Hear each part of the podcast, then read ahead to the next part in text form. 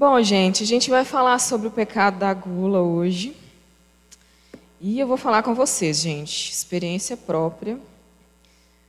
As últimas três semanas estão sendo de muitas emoções. Há três semanas atrás, estou bem bonitinha lá em casa, tranquila, no domingo, cinco horas da tarde. Camila me liga: Nossa, estou passando mal, faz o louvor lá para mim. Corre a Clara, vem fazer o louvor. Forever Alone aqui, Suzinha. Aí aquela coisa, né? Cheguei faltando 10 minutos. Domingo seguinte, vim pregar aqui no domingo. Morri, mas passo bem. Tá tudo, tá tudo certo. e hoje estou na incumbência de falar para vocês desse assunto, que parece um assunto bobo, na verdade. Quando eu fui começar a estudar, não dei muita fé. Falei, ah, meu Deus, eu tenho que ficar falando esse negócio aqui e o povo já está cansado de ouvir esse negócio, mas eu acho que é depois de todo o estudo eu pude ser surpreendida, né? Então, que nessa noite a gente possa ter o coração moldado e transformado. Amém? Então vamos lá. Gente, para começar, eu vou ler um texto lá em Deuteronômio, capítulo 21, versos 18 a 21. É, geralmente a gente vê muita brincadeira né, a respeito da gula dentro da igreja. Nossa, crente adora comer, né? O que crente não bebe, crente come. Mas a gente vai ver que a coisa é um pouquinho mais séria do que isso aí. Deuteronômio 21, verso 18 diz assim: Quando alguém tiver um filho costumaz e rebelde, que não obedecer à voz de seu pai e à voz de sua mãe, e castigando eles, lhes não der ouvidos, então seu pai e sua mãe pegarão nele e o levarão aos anciãos da sua cidade e à porta do seu lugar, e dirão aos anciãos da cidade: Este nosso filho é rebelde e costumaz. Não dá ouvidos à nossa voz, é um comilão e um beberrão. Então todos os homens da sua cidade o apedrejarão com pedras até que morra, e tirarás o mal do meio de ti, para que todo Israel ouça e tema. Então vocês já viram aí que o negócio já começa pesado. O cara é um comilão e um beberrão, e a ordem aqui é para pegar esse cara, levar para o meio da cidade para que ele seja apedrejado, para que o mal seja tirado do meio do povo. Né? E, gente, pode ser muito estranho a gente falar sobre gula nos nossos dias, porque, da mesma forma que os shoppings se tornaram templos de consumo, as nossas academias se tornaram templos do corpo. Então, na nossa era fitness, né, digamos assim, já não se fala mais de gula, não é um, um assunto tratado com frequência. Né? E nós cristãos, como eu já falei, a gente tem a mania até de se gabar por isso. Né? A gente, não, a gente come mesmo. Não, final de culto, se não tiver lanche, nem me chama. Né? A gente fala muito isso. Jesus, na Bíblia, aparecia também diversas vezes no meio das festas, no meio dos jantares. Jesus estava né, multiplicando pão por aí, fazendo churrasco de peixe na praia. Né? Então, assim, a Bíblia, né, o Evangelho, não tem problema nenhum em falar de comida né, e em dar valor para ela. Né? Então, assim, a gente não tem que, quando a gente está tratando aqui desses pecados capitais, né, a gente tem que entender qual que é o real ponto e o real problema que a Bíblia nos aponta. Né? E Deus, né, ele gostaria que a gente sentisse prazer com os alimentos, senão ele não teria nos dado a sensibilidade de sentir os sabores, as texturas, os cheiros, as temperaturas, então, ele não tem problema nenhum a gente sentir prazer quando a gente está se alimentando, certo?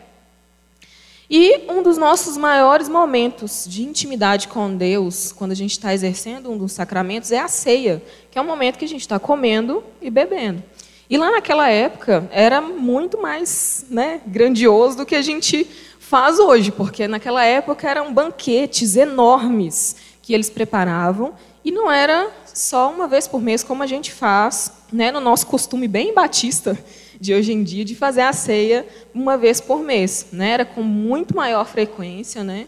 em algumas comunidades até todos os dias. Era meio que todos os dias eles se encontravam para jantar. Né? Então, a Bíblia não tem problema com isso. Né? É, então, a gente vai tratar de alguns assuntos aqui hoje, né, que são, vão além do simples comer e do simples beber em exagero. Né? Então, vamos a algumas definições aqui.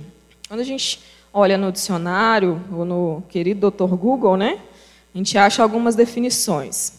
Comer, o que é a gula? Né? O que é o gula ou, ou quem é o glutão, vamos dizer assim? É, a gula é comer exagerada e excessivamente, é, voracidade, apetite descontrolado, desejo insaciável além do necessário por comida, álcool ou drogas, ou seja, entrou duas coisinhas aqui. Idolatria à comida. E Tomás de Aquino ele usa uma definição que é o abuso de algo essencial à existência humana. Só que o Tomás de Aquino ele considerava a gula como um dos pecados mais leves assim em relação aos outros, né? Porque a gente aqui no, no culto a gente já falou do orgulho, já falamos da ira, da inveja. Se a gente for parar para pensar, geralmente a gente coloca eles num nível de gravidade muito maior do que a gula, né?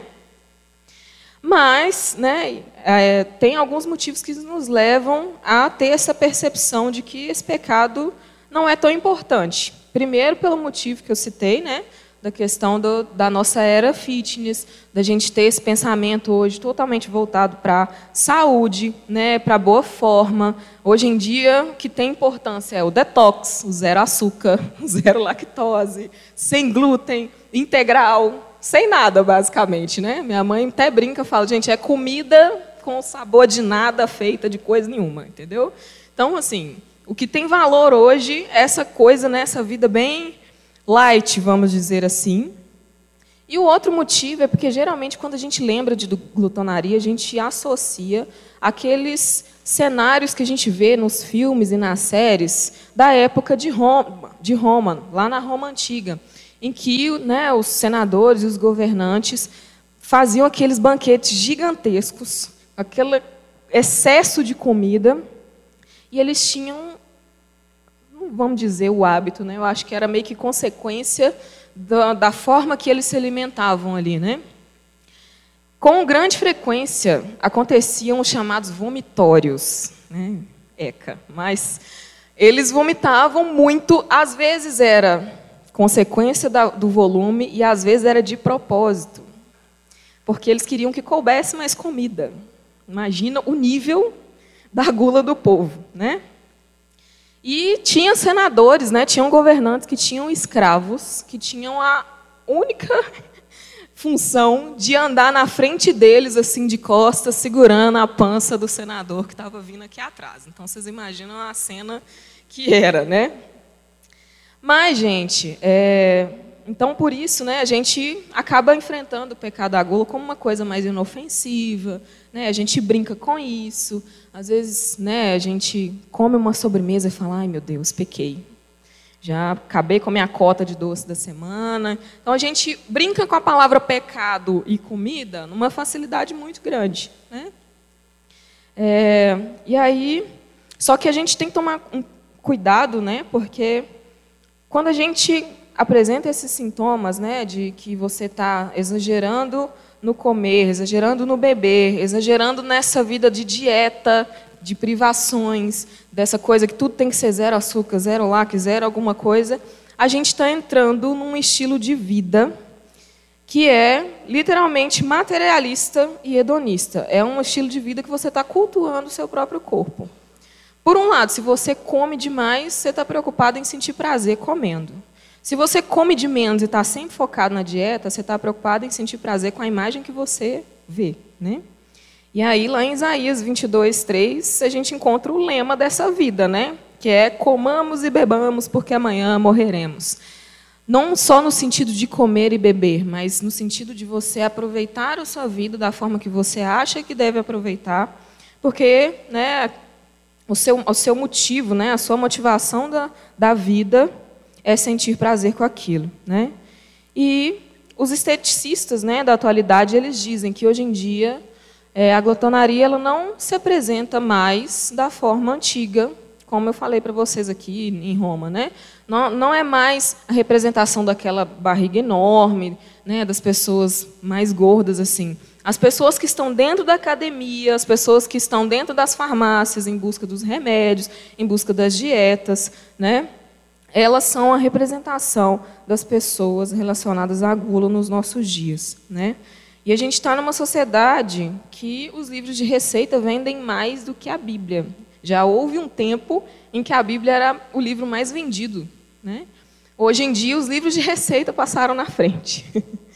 E nós, né, se a gente não compra livro de receita, a gente está lá no Instagram o dia inteiro olhando aquelas receitas e salvando as benditas receitas, que provavelmente a gente não vai fazer, mas a gente já desejou, já salivou, já se imaginou comendo.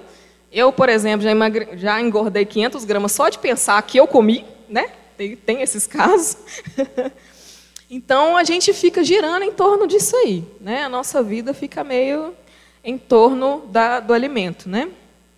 Mas então, né, depois dessas definições aqui, o que, que é exatamente esse pecado num todo? Bom, primeiro a gente vai listar algum, alguns itens aqui, depois a gente vai explorar melhor sobre eles. Mas a gula, gente, ela engloba a obesidade nos níveis mais leves até os mais graves, anorexia, a bulimia, os vícios dos mais diversos, ou seja, álcool, drogas ilícitas, medicação para dormir, calmante, é, claro que exceto os casos que são né, biológicos, que um médico acompanha, né?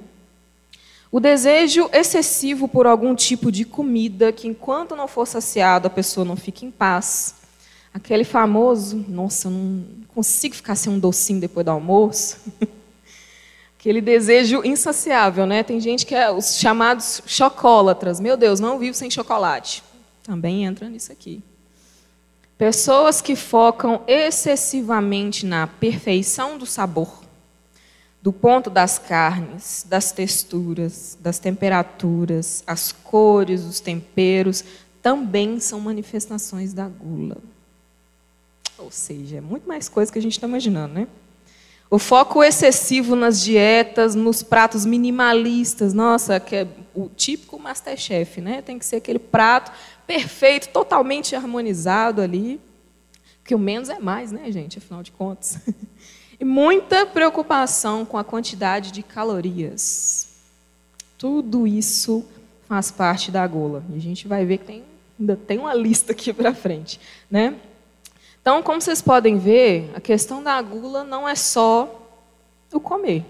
Está ligado ao excesso, está ligado ao exagero, né? Que está com foco no próprio corpo. Né? A questão é, a gente geralmente releva a questão da gula porque a gente acha que no espiritual e no emocional aquilo não está afetando a gente e não tem nada a ver uma coisa com a outra. Aquilo ali eu estou comendo para ter um prazer, né? E estou saciando aquela vontade do meu corpo. Só que nesses casos em que a gente tem um exagero, que a gente é, quer saciar essa, essa fome, né? E esse excesso desse desejo do nosso corpo, a gente encara a comida, né, e os outros itens também, álcool, drogas, né, é, com, quase que como um, um, com um sentido redentivo, como que aquilo, como se aquilo fosse me salvar daquela questão que eu estou passando, né? É, e aí a diferença de quem é gourmet para quem é glutão, né? Que eu citei alguns pontos aqui da questão da textura, das temperaturas, das cores, dos temperos. A pessoa que ela é gourmet, ela tem um equilíbrio. Então, ela está ali para apreciar aquele sabor, mas ela não é uma pessoa exigente ao ponto de comer só aquilo e dar só daquela maneira. Tem que estar tá perfeito para comer. Não. Essa pessoa ela tem um equilíbrio, ela sabe lidar com aquilo. Então, ela está aproveitando aquele momento para que ela possa desfrutar daquele alimento daquela forma. Né? Mas o glutão simplesmente come porque ele está afim de se saciar e come em grande quantidade e ele não está preocupado com o paladar, com o que ele está sentindo, simplesmente é porque eu vou comendo, vou comendo, vou comendo. E ele também não está preocupado com a beleza da comida, também não está preocupado com a companhia enquanto ele está comendo. Então, reparem, se vocês conhecem isso ou estão identificando alguém que está passando por essa questão aí, geralmente essas pessoas elas não estão preocupadas com quem está do lado. A pessoa está ali comendo, comendo, nem respira, né? nem pisca. ali focada em comer tudo aquilo. Né? E aí a gente tem essa sensação de que a gula não afeta o espiritual. Né? Mas a gente consegue ver as consequências físicas muito mais facilmente, mais rapidamente. A gente vê hipertensão, a gente vê diabetes, obesidade, a gente vê aumento de colesterol, né? a perda da qualidade de vida. Né? Só que, se a gente entende que isso está afetando o nosso corpo e que nós somos seres integrais e não dá para dividir, então não existe isso de eu sou um espírito que tem uma alma que mora no corpo, isso não existe. A gente é integral, nós somos um ser completo. Se eu estou numa prática que está afetando o meu corpo físico, de alguma maneira tem algo afetando o meu emocional, o meu espiritual. Ok? E o pecado, gente, pecado capital, todos os que a gente já tratou e os que a gente vai tratar, o fato dele ser capital é porque ele gera outros pecados. Então ele vem, você pratica esse pecado e ele vem carregando outros amigos dele atrás, né? Então, quais outras consequências desse pecado, além das físicas, que são as mais evidentes que a gente está acostumado a ver? E aí eu vou pedir para vocês abrirem para a gente acompanhar melhor. Provérbios, capítulo 23, os versos 5 a 8. Provérbios 23, 5 a 8. A gente está tão na era do tecnológico, a gente nem escuta barulho de Bíblia passando assim, todo mundo caçando no aplicativo, né? Vamos lá. Porventura, fitarás os olhos naquilo que não é nada, porque certamente isso se fará asas e voará ao céu como a águia. Não comas o pão daquele que tem os olhos malignos, nem cobices os seus manjares gostosos, porque como imaginou a sua alma, assim é. Ele te dirá: come e bebe mas o seu coração não estará contigo. Vomitarás o bocado que comeste e perderás as tuas suaves palavras. Então, dentro desse, dessa passagem, a gente pode notar algumas complicações em relação à gula. Primeira, má companhia. Né? Aquele olhar daquela pessoa que é um olhar maligno, é uma amizade falsa. O coração dessa pessoa não está com você. Ela diz, né, come e bebe, né, mas o coração dela não está ali por sua conta. Né, ele está ali só por aquele momento ali de prazer. Segundo, a ilusão e o vazio. Verso 5, né, fitarás os olhos naquilo que não é nada, certamente isso fará asas e voará ao céu como água, ou seja, vai embora, passageiro. E o que, que fica? Vazio. Terceiro, alegria vazia, frustração e culpa. Né? É, verso 8: Vomitarás o bocado que comeste e perderás as suas palavras, suas suaves palavras. É, aqui é no sentido de que você, é, quando você está se alimentando de algo que aquilo te dá prazer, é um prazer momentâneo, porque assim que você engoliu aquele alimento, você já não está sentindo mais a sensação, certo? Você está ali num churrasco, apreciando uma picanha, vamos dizer assim. E aí você está ali felizão, né? Nossa, que picanha maravilhosa. Aí você engoliu, acabou. O que, que você faz? Você come mais. Né? Então, a pessoa que está no processo da gula, ela não tem limite nessa repetição, porque ela sabe que acaba e passa rápido. Né? É, é aquela a mesma coisa, né? Você compra a caixinha de bis, aí você abre, aí ninguém tem maturidade de comer dois bizinhos e guardar a caixinha de bis.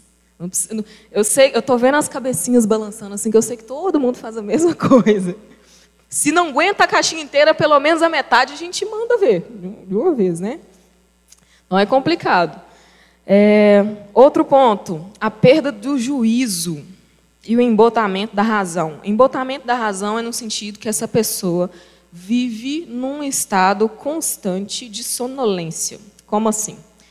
Sabe aquele, aquele estado que você fica quando você acabou de almoçar, aquela preguiçinha que te bate, que você quer dormir?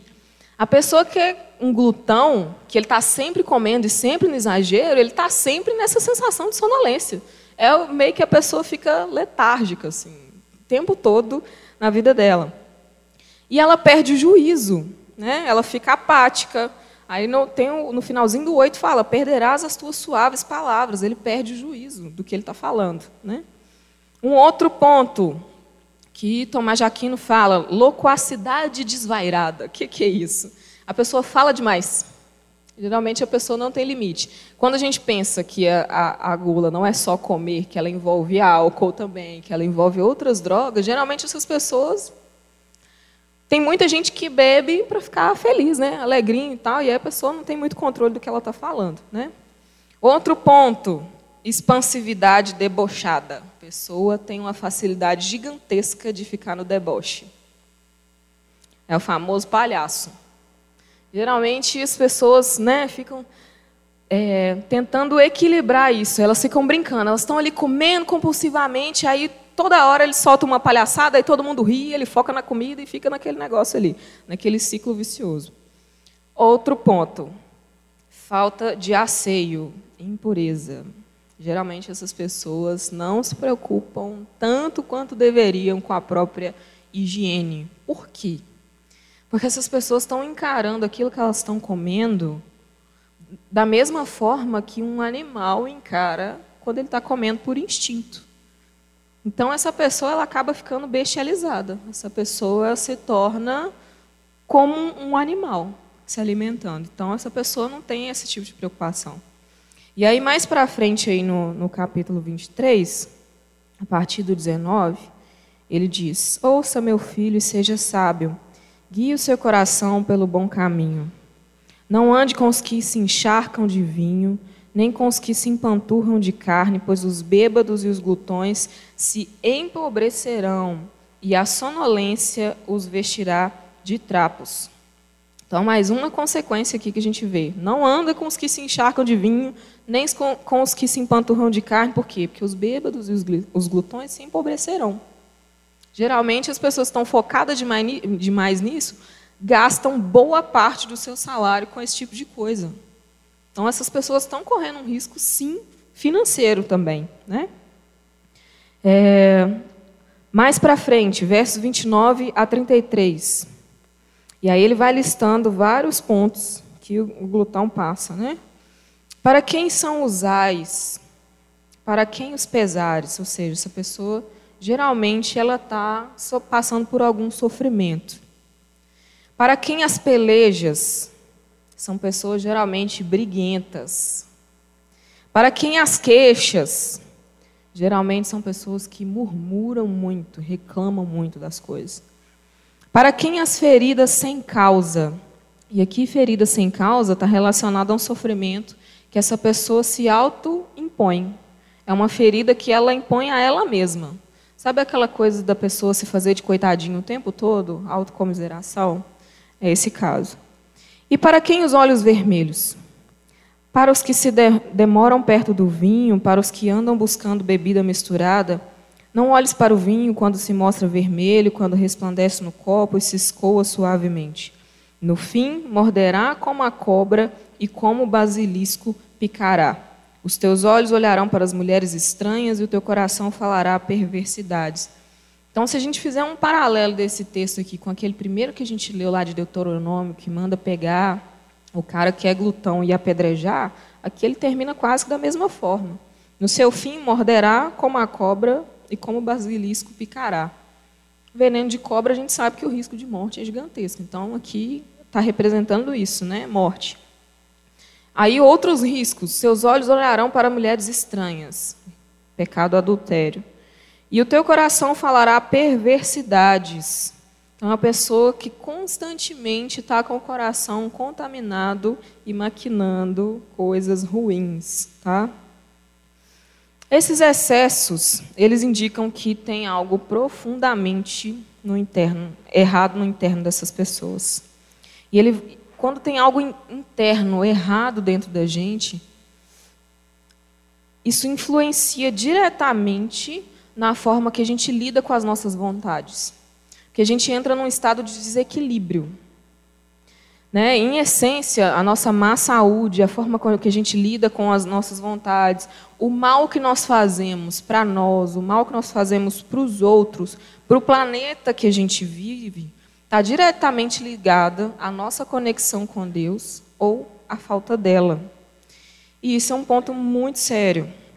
Porque, biblicamente, né, se a gente for analisar, as pessoas que elas não creem em Deus, eles são chamados insensatos. Mas os que sabem da existência de Deus e eles conseguem negar a moralidade, o autor da moralidade, que é Deus, eles continuam praticando a injustiça consigo, com os outros. Eles são impiedosos, que é os que a gente chama de ímpios, que a gente também pode chamar de ateus. Vamos ler lá em Romanos 1, a partir do 18.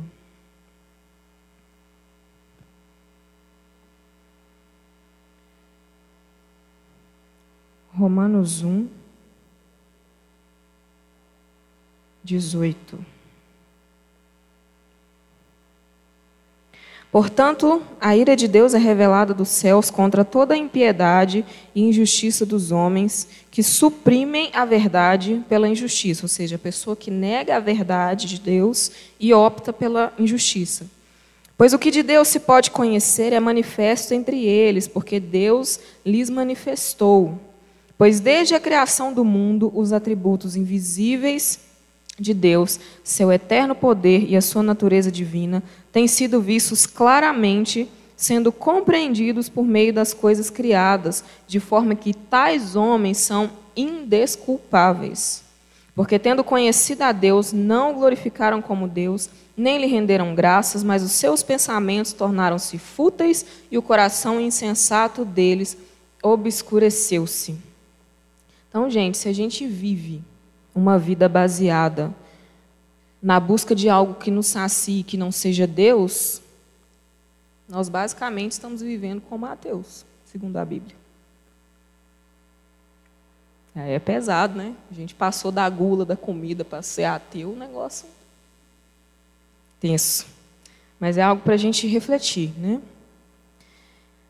Mas a gente sabe que nesse processo da busca né, por algo que nos sacie, principalmente a comida, quando a gente come demais, o comer demais não compensa esse vazio. Porque a gente está tentando saciar uma fome que é da nossa alma, suprindo uma fome do nosso corpo. Então, não faz sentido uma coisa com a outra. Né? E aí a gente permanece nesse vazio. Porque o problema é que a gente está com essa fome na alma. É, um, é como se o, o Ed Renekiewicz ele fala o seguinte: é uma tentativa frustrada de querer apaziguar uma ansiedade, uma depressão da alma, que não é causada por desequilíbrio químico do corpo. É uma ansiedade ou uma depressão que vem de uma náusea existencial. Porque a gente sabe que tem alguns casos que as pessoas realmente têm alguma disfunção hormonal, algum desequilíbrio químico do corpo. Mas a gente não está falando desses casos aqui. A gente está falando de alguém que vive numa crise de existência mesmo. Então a comida não vai conseguir suprir essa falta. Né? Então a gente fica condenado a ser o que a gente come. Né? Como diz lá no, naquele livro Você é aquilo que ama, do James Smith, se os seus amores estão direcionados de forma equivocada, você se torna idólatra daquilo que você diz amar. Né? Então a gente fala, lidando com a comida dessa forma, com esse tipo de amor mal direcionado, a gente se torna idólatra. Né? E Salmo 115 pega pesado com quem é idólatra. Verso 4 diz assim: Os ídolos deles são prata e ouro obras de mãos humanas. Têm boca, mas não são capazes de falar, olhos, mas não podem ver, têm ouvidos, mas não conseguem ouvir, nariz, mas não possuem olfato, suas mãos não apalpam, seus pés não caminham, não caminham, som nenhum emite sua garganta. Sejam como eles quem os fabrica e todos eles que depositam confiança. Ou seja, se a gente tem um ídolo, a gente se assemelha a ele. E aí essa a gula, né, ela dá tem um outro problema com relação a ela, porque ela dá uma sensação de que a busca pelo prazer se torna pecaminoso. A partir do momento que você entendeu, nossa, eu estou enfrentando o pecado da gula, pode acontecer de você cair no erro de entender que toda busca pelo prazer é pecaminoso. Só que aí, e aí a gente entra num constante policiamento de si próprio e fica assim, não, eu não posso sentir bem com isso aqui, senão eu estou entrando no pecado da gula. Só que a gente sabe que não é isso, porque viver uma vida totalmente privada de sentir qualquer tipo de prazer não é viver, é sobreviver. Deus não criou a gente para viver uma vida totalmente privada disso, né? É, e aí, C.S. Lewis ele vai nos ajudar a entender melhor também é, como que a gente está vivendo o contexto da gula agora, né, no nosso contexto de hoje. Ele faz uma distinção do termo e ele usa a seguinte expressão: nós vivemos numa era em que nós vivemos a gula da delicadeza, que é aquilo que eu falei lá no início, que é você, ao invés de focar nos exageros e comer demais, você quer só os dois dedinhos, você quer só um pedacinho, você quer só a metade. Ou então você, ah, eu, eu quero mais uma Coca-Cola. Não, mas eu não dou conta de, dela inteira, né? Porque a gente se faz de modesto. Não, eu não dou conta dela inteira. Vamos dividir? A gente está nessa era. A gente pratica a gula dessa forma com a nossa obsessão pelos chás emagrecedores, o bendito do chá de bisco que reina da minha casa, né? Os sucos detox, a água com limão. Oh, Jesus. Se a água com limão tirasse o peso de todo mundo, né? Tava todo mundo, né? Todo mundo esbelto. E gente, aproveitando para dar um alerta, eu sou da área da saúde aqui. Pausa, abro parênteses.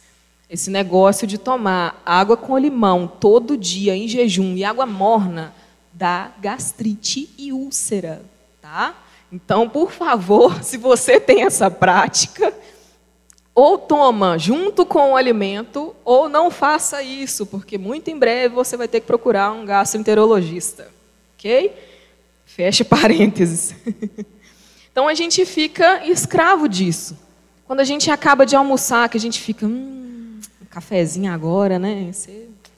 E todo dia, já reparou? A gente tem essa mania de fazer isso todo dia, não é um dia só aleatório. Aí a pessoa que é mais focada no doce, nossa, eu não consigo almoçar e não comer um docinho, senão parece que eu não almocei. A gente está preso nisso. Né? Ou pior, quando a gente fala assim, não, estou com vontade de comer uma coisinha, mas não sei nem o que, que é. Direto, você abre a geladeira e fica meditando, caçando, sabe Deus o quê? Né? Já fiz isso várias vezes. Você abre a geladeira, fecha a geladeira, aí vai, dá uma volta na casa, volta, abre a geladeira. Ainda não achou o que quer. Uma compulsão mesmo, literalmente. Né? E é, também a gente tem a bendita da dieta low carb. Que hoje em dia tudo é low carb. Não pode comer o bendito do carboidrato. Coitados das batatas e das cenouras e de todo o restante, né? A gente simplesmente gerou uma, uma obsessão sobre isso, né? É, então, gente, a gula ela não é só comer e beber. Pô, é... Fiz uma baguncinha aqui, galera.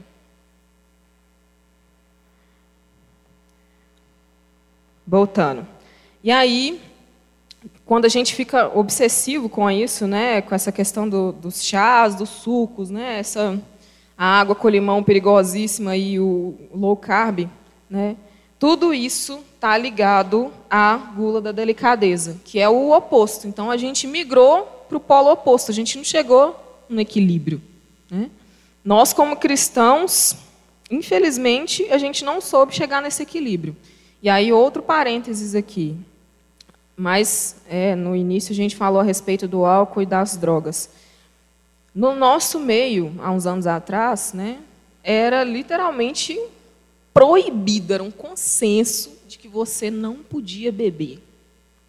Hoje em dia já não é mais assim, não, porque né, você pode tal, né, porque a gente sabe que biblicamente não, realmente não tem essa proibição. Então hoje já é mais falado isso dentro das igrejas, só que nós cristãos não estamos sabendo lidar com isso. O que está acontecendo é que as pessoas estão indo para bares fazer encontros, às vezes do povo da célula, tomando drinks, e o povo posta na internet, expõe isso, e eu, fico assim, meu Deus. E a galera que está vendo isso aqui, como que a gente faz? Porque você não sabe até onde que aquele post seu está chegando. E eu também não estou dando aval para você ficar bebendo escondido em casa. que não é, essa, não é essa a questão. A gente vive num país que tem um contexto relacionado a abuso do álcool. Então, é violência doméstica, é o pai que não, não mantém a casa, né, que deixa faltar mantimento para a família. Então, a gente não está num contexto muito simples. Se a gente estivesse na Europa, né, ok, amém. A gente ia estar tá nesse momento aqui confraternizando com um copo de chopp. Mas não é o nosso caso. Então, vamos tomar mais cuidado. Né? Se você tem esse hábito, né, claro que de modo regrado, que você não se embriaga nem nada, Tome cuidado com isso. Preserve o seu irmão, se preserve, saiba dos seus limites. Porque a gente está numa cultura que a gente sabe que a maioria de nós não sabe do nosso limite. A maioria de nós não sabe. A gente acha que sabe, mas aí a gente testa para ver na hora que chega e aí a gente já passou. Então, vamos tomar esse cuidado. Né? E aí, qual que deve, deve ser a nossa resposta para o pecado da gula? É a temperança ou o domínio próprio. E aí, citando André Sponville, ele diz assim: Não se trata de não desfrutar ou desfrutar menos. É, isso não seria virtude, mas tristeza, não temperança. Não seria moderação, mas impotência. Não se trata de desfrutar menos, mas desfrutar melhor. É o próprio das pessoas, é próprio das pessoas sábias desfrutar as, as coisas e ter o maior prazer possível sem chegar ao fastio. Fastio é uma sensação de repulsa, né, de repugnância, que é quando provavelmente vocês já passaram por isso. Vocês estão comendo alguma coisa e aí está tão bom que você quer comer mais. Aí você vai comendo, vai comendo, por exemplo, uma lata de doce de leite. Aí você dá uma colherada. Aí a primeira tá top. A segunda, não, tá bom. A terceira já não tá lá essas coisas. Na quarta e na quinta já não tem gosto de doce de leite mais. Quando você chega na décima segunda, que eu sei que tem irmãos com essa capacidade estomacal, que não come, né? Doze colheres de doce, gente, você já não sabe mais o que você está comendo. Chega uma hora que você fica o quê? Empanturrado. Aí você já está o quê? Não, tira esse negócio da minha frente que eu não quero mais ver. É, esse é o fastio, é a sensação de repulsa. Né? Então você não sente mais prazer com aquilo. Ou seja, a pessoa que é sábia, ela para antes que isso se torne repulsivo. A temperança é a virtude pela qual nós permanecemos senhores dos nossos prazeres ao invés de seus escravos. Porque o caso da gula e de todos os outros pecados que a gente vai ver aqui é que as pessoas estão escravizadas com esse pecado. Né? Então, é, a pessoa que ela é temperante, ela não se deixa levar pelas paixões do próprio corpo. Ela consegue atingir um equilíbrio emocional e espiritual. E essa pessoa em equilíbrio, né, essa pessoa que tem temperança, é, ela consegue impedir que os hábitos né, que a gente tem se transformem nos vícios. Porque a gente viu que a gula está totalmente relacionada a todo tipo de vício que a gente viu. Tirando da área sexual, que é tão cabuloso que ele tem um pecado só para ele, que é a luxúria que a gente vai ver nas próximas semanas. Mas está relacionado a todo tipo de, de, de vício. E é a temperança que vai nos ajudar a chegar a um equilíbrio, impedir que esses prazeres da nossa vida se transformem no vício. Né? Então, o que, que a temperança ela nos proporciona?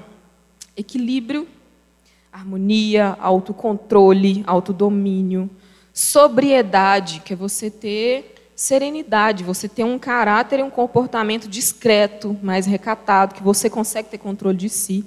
Né? Austeridade, que você consegue se disciplinar para que você possa usufruir daquele prazer ali dentro dos seus limites. Né? E modéstia também, que você controla o seu pensamento a respeito de si, não pensa nem mais, nem menos. Né? E aí, finalizando. Então, o ponto aqui, gente, não é fugir dos nossos prazeres diários. Tá? Deus nos criou com sensibilidade, com o nosso paladar, para que a gente possa sentir mesmo. Se ele não quisesse que a gente sentisse tudo isso, ele não teria feito as cores dos alimentos, os cheiros, não teria feito tanta variedade. Seria uma coisa mais básica, né? Vamos só alimentar esse povo aqui e está tudo ok. Não é esse o caso, né?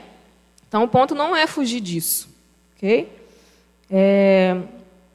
E esses vícios que a gente falou anteriormente, né, nada mais são do que um vício da sensação de bem-estar. Então, além de, né, de você ter a possibilidade de, de, de desenvolver esses vícios em todas essas áreas, se você junta tudo isso, você está viciado na sensação do bem-estar físico em si próprio. E aí a armadilha que está aqui é que você fica tão viciado nessa sensação que você reduz o prazer só a isso. E aí você acha que você encontra a felicidade nesse momento de prazer. Só que felicidade não é só isso. Né? A felicidade ela não é limitada só nos momentos de prazer e de conforto. Felicidade pode ocorrer sim no meio das adversidades, né? no momento de, de renúncia. Porque é o seguinte, a felicidade ela é uma gratificação, ela é uma gratidão, uma sensação de satisfação que a gente experimenta quando a gente tem consciência de que foi exigido de nós que a gente exercesse a nossa virtude espiritual. Por exemplo, se é, um maratonista tem um plano de correr, sei lá, São Silvestre ou a volta da Pampulha aqui. E ele, num momento ali que ele estava com vontade de comer um doce, ele podia comer aquele doce, mas ele abriu mão, ele se conteve, por quê? Porque ele tinha um objetivo final ali. Quando ele tem certeza que quando ele terminar aquela corrida, ele vai lembrar daquele momento que ele renunciou àquele momento ali de prazer, mas ele vai ainda assim sentir felicidade. É um exemplo às vezes pequeno, mas dá para a gente entender que no processo, por mais que a gente tenha que fazer renúncias, por mais que a gente tenha que abrir mão de certas coisas, a gente tem essa sensação no final que a gente teve liberdade para dizer sim e para dizer não. Porque o problema do vício é esse, você não consegue dizer não. Então, o que Deus nos chama é para que nós sejamos livres disso, para que a gente exerça a nossa liberdade, para que a gente não haja como seres irracionais, como seres que agem apenas por instinto, com o fim em si mesmo. Né? Eles, essas, essas pessoas que estão focadas demais nesse prazer resumido, né, é, restrito em si mesmo, ele termina num vazio existencial. E é o que Paulo nos ensina lá em Filipenses 4, no verso 5: Seja a vossa moderação conhecida de todos os homens. Verso 11: Não digo isso como por necessidade, porque já aprendi a contentar-me com o que tenho. Sei estar abatido e sei também ter abundância. Em todas as maneiras e em todas as coisas estou instruído, tanto a ter fartura como a ter fome, tanto a ter abundância como a padecer necessidade. Posso todas as coisas naquele que me fortalece. Através da temperança, a gente pode todas as coisas naquele que nos fortalece, porque ela nos dá a capacidade e a liberdade de dizer sim e de dizer não nos momentos que a gente crê apropriados. Amém?